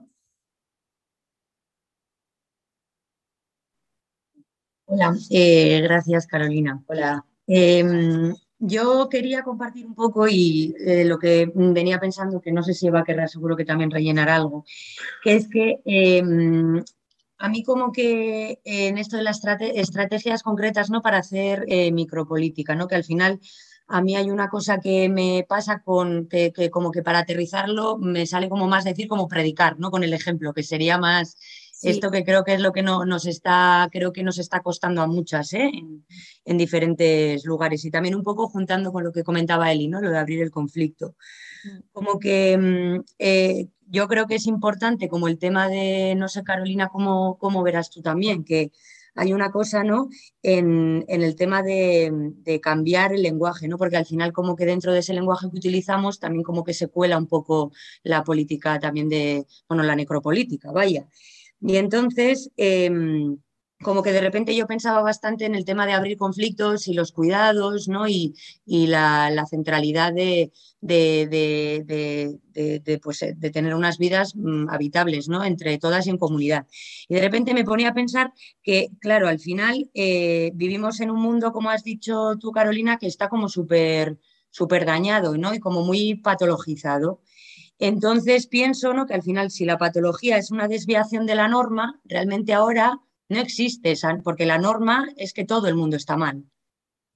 Entonces, como realmente eh, de repente pensaba que si al final dentro de ese binarismo ya teníamos que renunciar a él de, todas las maneras, pues que tendremos que crear otros lenguajes, ¿no? Otros lenguajes en los que ya pues se deje de utilizar ¿no? Eh, binarismo entre la ausencia de salud, eh, la salud, la enfermedad, ¿no? lo que es la patología, la salud mental, ¿no? O sea, dejar renunciar un poco a todo eso porque es que como que nadie se libra, ¿no? Y que además, no sé, como que leyendo un artículo que nos mandasteis de el que se llama La comunidad intocable, como que a mí me parecía bastante, se me hizo como bastante clara la analogía que hay entre, por ejemplo, el virus y lo que es el malestar, ¿no? La locura, el, porque al final como que la ausencia de ese malestar significa sucumbir a la vida neoliberal. Mm. ¿no? Como que va un poco por ahí. Entonces, como que se me hacía muy claro, eh, de repente lo, pensé muy claramente, que al final los aplausos, ¿no? Los aplausos de las 8 de la tarde es como lo mismo que ahora eh, hacemos pidiendo más psicólogos en la sanidad pública. Para mí es, o sea, como que de repente se me ha hecho una analogía mm, como súper clara. Entonces, esa era mi pedrada. Estoy bastante de acuerdo contigo. También a mí una cosa que me ha resonado mucho es eh, la afectación, ¿no? Considero que también ahí hay una de las claves em, en cómo hacer esa micropolítica que también comentaba la compañera Sofía, ¿no? Justamente dejarse afectar por el otro y también afectar al otro, a la otra. Y bueno, pues eh, justo mm, intentando hilar un poquito con lo, que, con lo que has dicho al principio de la conferencia, pues justamente cuando al principio de la pandemia todo el mundo se encerraba en sus casas, aquellas personas que podían tener una casa, otras pues estaban en albergues y demás. Pues justamente ahora yo creo que lo interesante, eh, el otro día escuchando Radio 3, un programa que hablaba sobre las casas, la piña desahuciada, la piña que no tiene casa, cómo lo importante no es... Em, sentirse en casa en todos lados, sino no sentirse en casa en ningún lado y también hacer calle, ¿no? hacer eh, esa comunidad. A mí es eh, lo que me ha resonado ¿no? mucho escuchándote.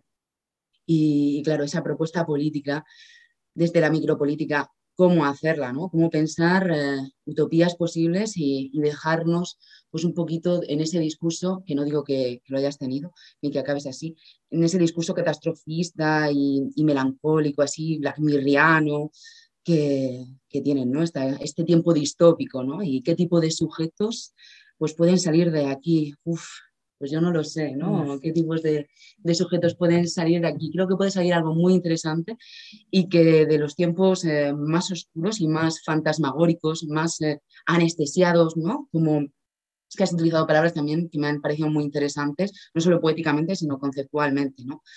No sé, como el cuerpo anestesiado, ¿no? Ese cuerpo anestesiado, ¿qué puede generar? Puede generar muchos monstruos, pero también a la hora de reconocer a esos monstruos, pues podemos generar otro tipo de, de sociedades que yo creo que también eh, estas conferencias pues, son interesantes por eso, ¿no? ¿Qué tipo de sociedad queremos vivir, eh, en, la, cual queremos vivir y qué tipo de sociedad queremos crear? Sé si me he ido un poco por las ramas, mm. pero vamos. ¿Tienes algo que, decir, Gracias. Gracias, pues adelante. Sí, gracias a vosotras, a las tres, vamos, qué pedazo de preguntas. A ver si puedo bueno, no responderlas, pero al menos pensar con vosotras, porque la verdad que habéis lanzado las tres cosas muy, muy potentes. Eh, respecto a Sofía, Em, que señalaba Sofía, bueno, cómo, cómo bueno, la gran pregunta ya lo han hecho las compañeras es cómo hacer, ¿no? Para bajar a lo, a lo micro. Y que decías que, mm, eh, que no te quedaba muy claro, o sea, cómo lo, lo, lo, macro, de alguna manera, el fuera del sujeto colonizaba el micro. Bueno, yo creo que eh, es importante mm, eh, también entender o contextualizar un poco el, concepto de inconsciente que, está trabajando una Rolnik, eh, porque no es el inconsciente freudiano, evidentemente, es un inconsciente muy marcado por la teoría también de Deleuze y Guattari respecto a toda esa, crítica que ellos hacen al propio inconsciente freudiano como un inconsciente burgués, como dicen Deleuze y Guattari en el Antiedipo, eh, encerrado en la alcoba de papá y mamá, ¿no? como si todo nuestro deseo eh, solo eh, tuviese lugar en una relación edípica, ¿no? ya sea con la, con la madre o con el padre y eh, la capacidad revolucionaria que ven tanto Deleuze y Guattari en el inconsciente es que es precisamente nuestra herramienta más creadora, nuestra, eh, donde, eh, donde se expresa más libremente el deseo. Y es un deseo, como ellos dicen, máquina, un deseo fábrica, de fabricar utopías continuamente. ¿no? Eh, no hay más que echar un vistazo al onírico, ¿no? a nuestro mundo onírico, que precisamente el psicoanálisis clásico lo que ha hecho es hacer del onírico, pues como decía yo, casi un, saco de traumas ¿no? o, de, o, de, deseos no, no, no concluidos. Pues Deleuze y Guattari y una Rolling le dan vuelta precisamente a ese, a ese inconsciente mal leído, es la tesis que, que, que ellos ponen sobre la mesa, y nos proponen pues que nuestra parte más creadora está precisamente ahí porque de alguna manera el inconsciente escapa a las redes del poder o las mallas del poder que nos diría un Foucault. Lo que pasa que Rolnik luego va más allá y dice, ojo, sí, es nuestra parte más creadora, pero también, es la parte, también puede ser colonizada por el poder. Eh, porque efectivamente está, el poder entra en esas redes inconscientes. Y, y es un poco lo que no te quedaba muy claro, Sofía, cómo el afuera puede colonizar nuestro inconsciente. Pues eh, de múltiples maneras, desde, decíamos, mm, pulsiones eh, con incertidumbre, con miedo, con eh, continuas crisis, pues e, es, más que evidente que son mm, fragmentaciones en lo social o acontecimientos que suceden fuera de nosotras pero que tienen un impacto real en nosotras, desde personas que quedan eh, traumatizadas o eh, porque han vivido una guerra, una dictadura o ahora una pandemia, desde estados melancólicos, decíamos depresivos, etcétera, etcétera, está más que claro que lo de afuera está continuamente entrando.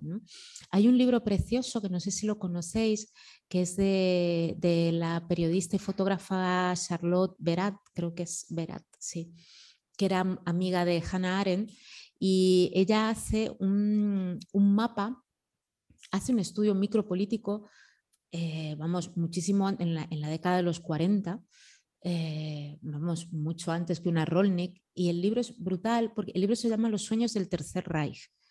Y lo que hace esta mujer es simplemente recopilar sueños que tienen alemanes muchos de ellos incluso afines al régimen, o sea, no, no personas que estaban sufriendo el régimen directamente, los sueños que empiezan a tener eh, los alemanes que están viviendo pues, todo el fenómeno ¿no? del, del nacionalsocialismo.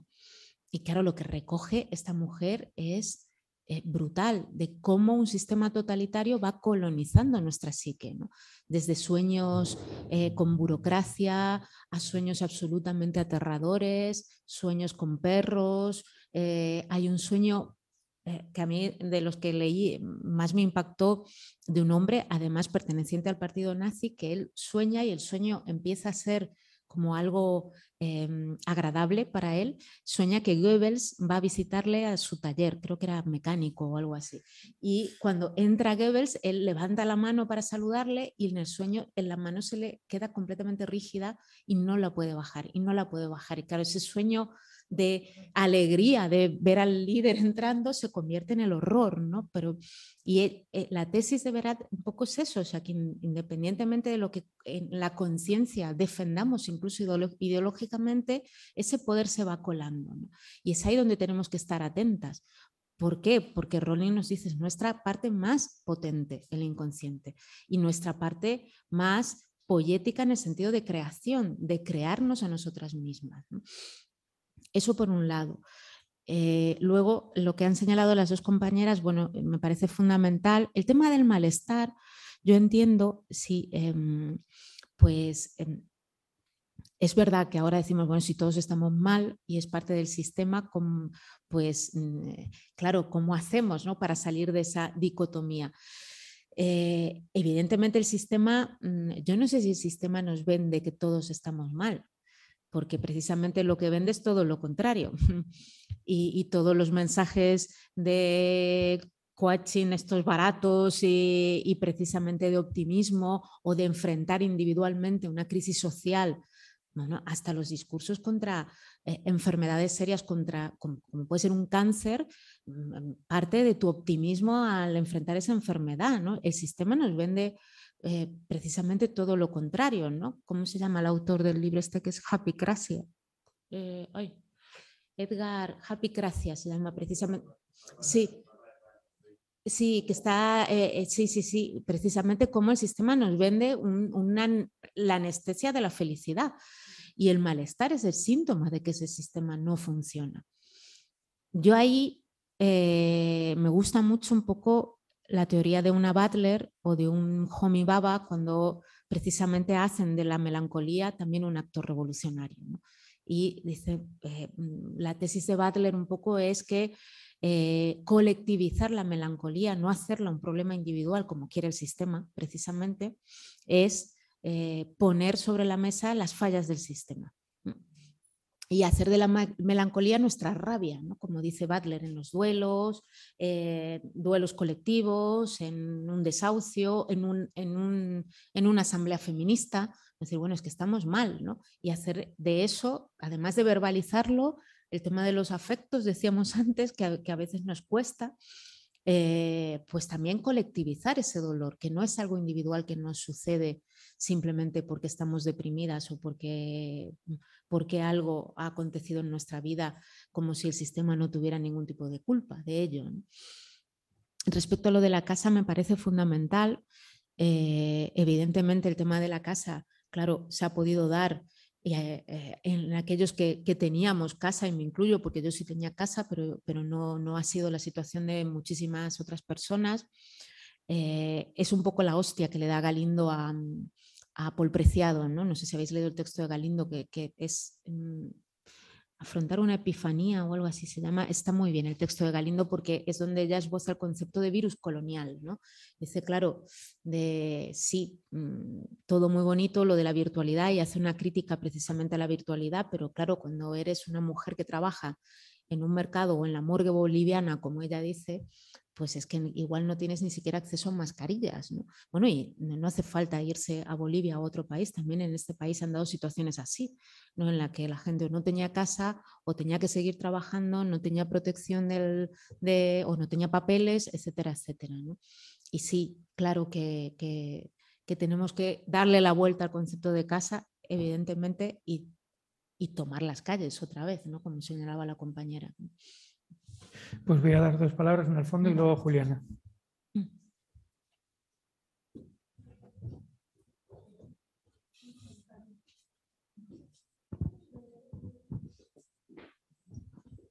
Vale, ¿se oye?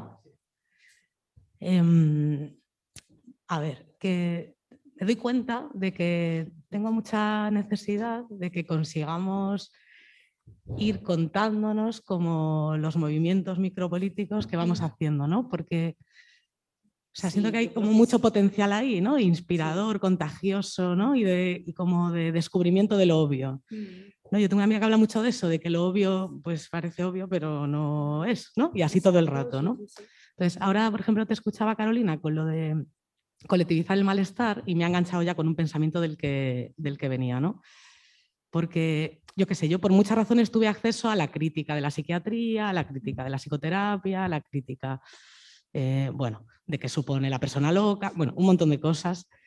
Em, y siento que el cambio real vino cuando, por ejemplo, una cosa que no cuesta dinero mm, y siento que estaría en manos de todas, yo decidí dejar de decirle a la gente que se medique, dejar de decirle a la gente que vaya a terapia y, por supuesto, dejarle, dejarle decir a la gente que ingrese o cosas ya más eh, en, escalera del, terror, de esta respuesta social catastrófica. ¿no? Vale, en, este proceso de dejar de decir esto, que digo que bueno, no sé, ¿no? Como que no parece muy complicado a priori. Eh, ¿no? Pues no se lo dices, ¿no? Alguien te cuenta algo y tú no le dices ninguna de estas cosas. Yo he encontrado como una grieta de fuga de esas, ¿no? Como, no sé, como un tobogán, un trampolín, no sé cómo llamarle, ¿no? Que, no sé ni a, dónde, ni a dónde me llevará. Pero ya me ha llevado y nos ha llevado a cosas como eh, repartir el dinero entre un montón de personas. Digo esto del dinero, que es una de las cosas que de las que tampoco se puede hablar en serio, ni en micropolítica, ¿no? Podemos hablar macro, ¿no? En plan macro, pero no en pequeñito. Y esta es una de las cosas, por ejemplo, a las que yo he llegado dejando de decirle a la gente que se medique y que vaya a terapia y todo eso.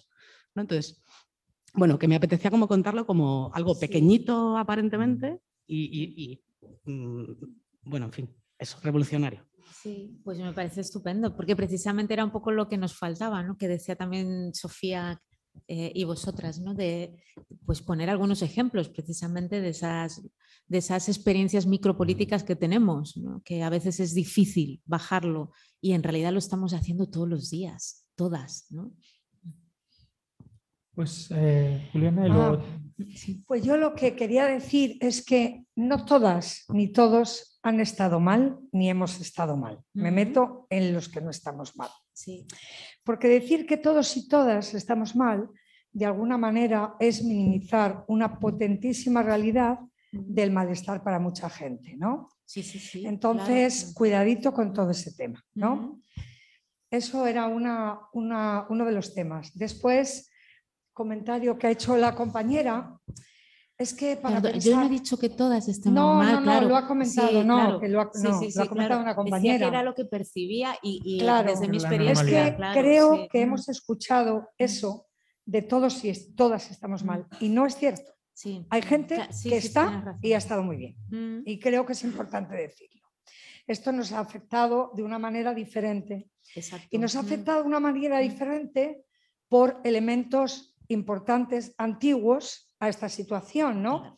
Un comentario, yo la primera vez que estuve en guerra fue en el año 86, es decir, yo ya tengo una experiencia muchísimo más dura que el tema de la pandemia, con lo cual para mí esto era jauja. Lo digo un poco como un ejemplo, ¿no? Porque claro, aquí estamos hablando en este contexto, es el que nos toca, ¿no? Y un tema importante, me ha gustado mucho este tema de la micropolítica, ¿no? Yo durante todo este proceso de, estos años que hemos vivido, he tenido muchas discusiones con mis amistades, porque creo que entre cierto sector en el que yo me, me encuentro había una crítica profunda, además aquí lo teníamos focalizado en Ayuso, no te quiero contar, tenemos todas las papeletas, ¿no? Pero muy poca revisión interior. Es decir, ¿por qué qué pasa? La micropolítica nos confronta con nosotros, con nosotras, con el conflicto, con las rupturas. Y entonces es mucho más fácil, porque estamos colonizados por lo externo, de alguna manera salir fuera.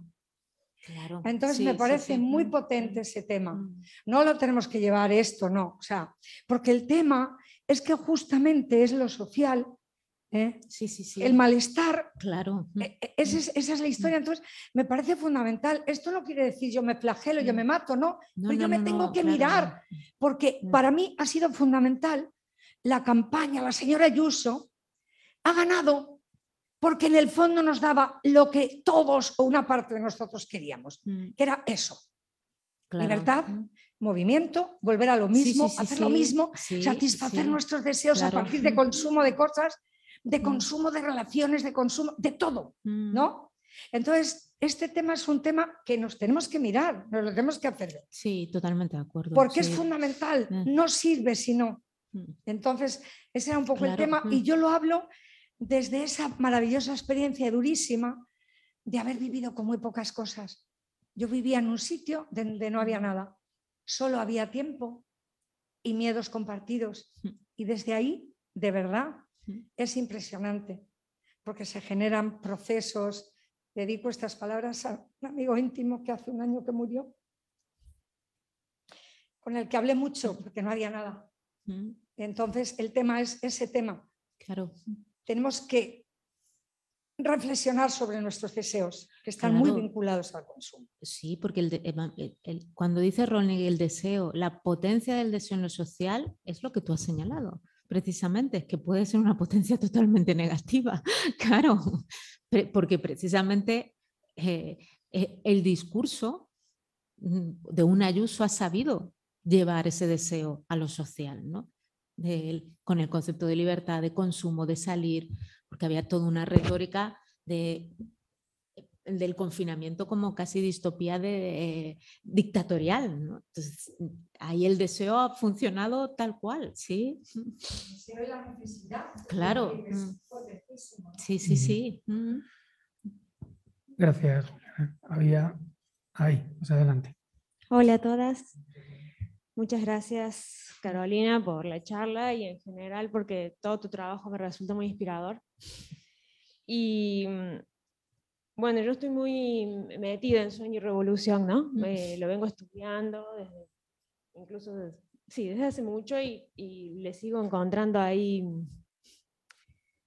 mucha fuerza, básicamente. Es una meta pregunta o meta comentario en esto de que mm, en las formas de las nuevas narrativas. Y digo me, como, meta, como meta idea porque eh, yo me dedico a, acompañar procesos de escritura creativa y mm, es el eje cuál es la narrativa a construir.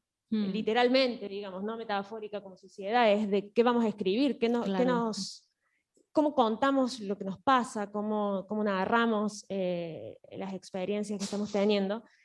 Y una de las cosas que me resulta de mayor impacto de Sueño y Revolución es que en sí mismo su escritura para mí es una práctica micropolítica de resistencia en la subversión al género, mm. en que no es una filosofía eh, planteada desde un logos inamovible, mm. sino que, como dice el epílogo, eh, se lee con todo el cuerpo y tampoco es metafórico, digamos, porque entras en eh, en, momentos eróticos, que conmocionan, digamos, una, narrativa en primera persona erótica y salvaje que, nos interpela. Eh, lo onírico también como, bueno, un, fantasma del cuerpo que se abre a un espacio público. Eh, y me preguntaba como, mm, de, de, que, de qué otros espacios tirar, digamos, como, así como se lee con todo el cuerpo Sueño y Revolución, porque, vale, tiramos de una mitología que ha sido callada, tiramos de lo onírico que no ha sido puesto en primer lugar con la filosofía, eh, abre ese mundo casa, ¿no? Para los refugios em, inmateriales. ¿Cuál es ¿Cuáles otros espacios crees o sentís de los cuales podemos eh, tirar para escribir? Literalmente, como tu proceso de escritura y metafóricamente, escribirnos eh, una nueva narrativa vital que nos permita transitar esta, esta época. Sí. Ah, vale. Celita. Eh, bueno, lo mío no era tanto una pregunta, sino como, bueno, la importancia de recalcar lo que he dicho antes la compa de, eh, pues un poco de como despatologizar la realidad y de cuando pues eh, un amigo, un amigo, un amigo eh, nos dice que tiene un problema, no saltar a la primera con el ver al psicólogo, porque yo sí que me, o sea, me he encontrado en esa situación de decirle, yo no puedo hacer nada, ve al psicólogo. Y pues bueno, a través de, pues eso, de estudio de la psicología crítica, y pues, o sea, he empezado a pues, pedirle perdón a la gente a la que le he dicho eso y de decirle que realmente, en plan, que no es un proceso que tiene que hacer esa persona por separado e ir a una, a, a una habitación a contarle eso a una persona y que le diga que tiene que hacer él por separado, sino que puede contar conmigo, que es un proceso que puede hacer, pues, eh, que tiene que hacer acompañado. Y de, bueno, un poco eso de, de la, hacer la micropolítica y pues, el entenderse a una misma, pero en colectividad. Y de también, eh, pues acorde, o sea, junto con esto, eh, el, eh, pues como marcar un poco la patologización y la psicologización de la realidad y cómo ante cualquier muestra de infelicidad o de malestar siempre saltamos con el eh, querer callarlo o el intentar buscar formas de o, ser feliz al instante o tal, en vez de politizar este malestar y pues eso, eh, llegar a como por qué me siento mal y no naturalizar eh, pues el origen de, de, ese mal y pensar que eso lo puedo cambiar yo. Y bueno, pues también como ha dicho ella, eh, el cuestionarnos como, o sea, esta mañana yo, o sea, en una conversación con mi madre que me, me acabo preguntando de a qué aspiro. Y yo es algo que, o sea, llevo pensando últimamente como no, en cuestionar nuestras aspiraciones de eh, lo que nos han enseñado siempre de esa grandeza y de ser eh, alguien grande y que te escuchen y en no, yo realmente no, no aspiro a eso, yo aspiro a, pues, no sé, a el poder, no sé, a la nada, como, no sé, no, no, sé cómo explicarlo, pero no, no aspiro a que a algo grande, yo como quiero algo simple, pero quiero algo simple de que todo el mundo pueda tener algo simple.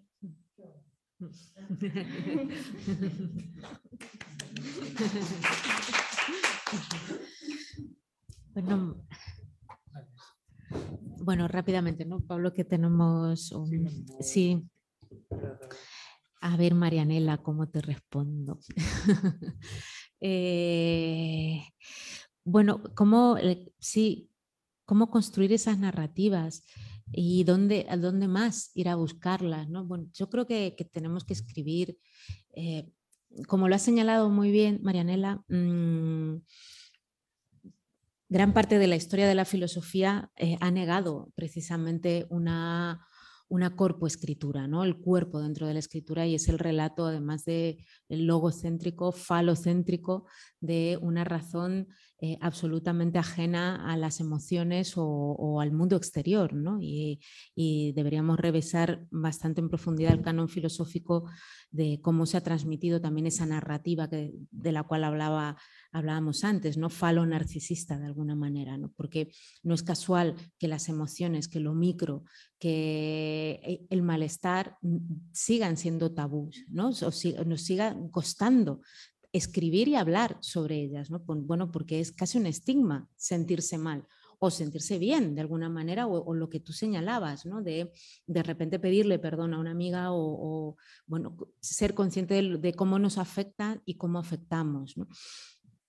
Eh, yo creo que, no sé, para escribir, mm, para ir a buscar, una de las cosas que a mí mm, me gustaría eh, hacer, al menos en la escritura o en el pensamiento filosófico, es también colectivizarlo, porque eh, el gran mito del filósofo hombre solitario de un Descartes delante de la, estufa, porque más él lo dice, en pantuflas, eh, llegando a, aislarse totalmente del mundo y, eh, decir eh, y formular el cogito desde la absoluta individualidad y una subjetividad aislada del, exterior, pues además de ser un mito, una fantasía de la individualidad, como dice Almudena Hernando, ¿no? es una auténtica fantasía, porque eso no existe, es una auténtica gilipollez. Y, y, no sirve ni siquiera para pensar bien. ¿no? Yo creo que tenemos que pensar y escribir en colectivo, y es una cosa que yo intento hacerlo y tú me conoces, Marianela, y sabes que muchas de las cosas que he hecho las hago con otras, eh, con otras manos, con otras cabezas, ¿no? con otros cuerpos, porque me gusta escribir en común, me gusta pensar en común y, creo que hay que colectivizar también eso. Evidentemente, si hacemos un tipo de pensamiento eh, también hay que bajarlo a eso, ¿no? a esa colectividad. Y aunque no escribas con otra persona, ya estás teniendo tus eh, compañeras de viaje, ¿no? y hay e, es imposible pensar en solitario. Hay muchísimas autoras que te ayudan, que te llevan desde filósofas hasta escritoras, poetas. Mm, eh, no, somos una nómada aislada que pensamos, hacemos un pensamiento. ¿no? Sueño Revolución, que tú lo has citado, pues es una obra para mí colectiva en muchos sentidos, porque hay desde duelos colectivos, eh, hay, bueno, eh, es, no, no, hubiese tenido lugar si, eh, es, bueno, por si no lo conocéis, es un libro que escribí durante el confinamiento y para mí me salvaron los, los audios de WhatsApp de muchísimas amigas que nos contábamos cosas y nos empezamos a contar sueños que teníamos. Porque no sé si os pasó a vosotras, pero yo en la pandemia me volví completamente loca con los sueños que tenía y ahí empecé un poco a pensar cómo precisamente el estar encerradas hacía que ese inconsciente maquínico saliera de esas paredes, ¿no? Y tuve sueños muy, muy locos, ¿no? Y lo erótico está también, bueno, por no, poder follar en pandemia, como nos ha pasado a muchas, ¿no? Y de, estar, no tener contacto con, con los otros y con las otras. Entonces, creo que es un, es, es un libro que no hubiese tenido lugar si, si no, no hubiese tenido esas voces, ¿no? que aunque no han escrito, eh, como la tuya también, que también nos mandábamos muchísimos audios contándonos, ¿no? y las que habéis leído el texto me habéis, y lo habéis guiado de alguna manera. Yo creo que el pensamiento también hay que llevarlo por ahí ¿no? y dejar de pensar o dejar de escribir como si fuéramos autores, vamos, mm, excelsos y en nuestras torres de marfil, porque eso no existe. Muy bien, pues creo que no hay nada más y bueno, pues con esto iríamos cerrando.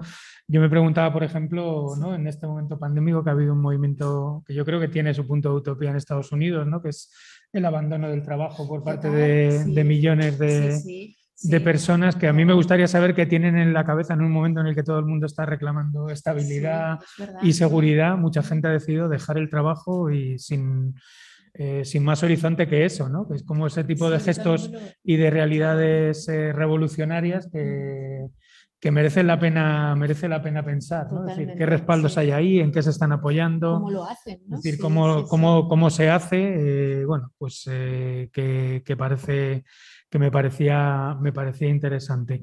Lo último en anuncio es, hoy es el 15 aniversario de nuestros compañeros y compañeras de Málaga, de la Casa Invisible de Málaga, que lleva ocupado 15 años y está el alcalde intentando desalojarles y bueno, pues que todo amor y cariño que se le pueda dar en, en redes, sabéis que es la sede de la Fundación de los Comunes, de nuestra fundación, eh, la Casa Invisible de, Málaga y bueno, pues que todo el amor que se le pueda dar, bienvenido sea también.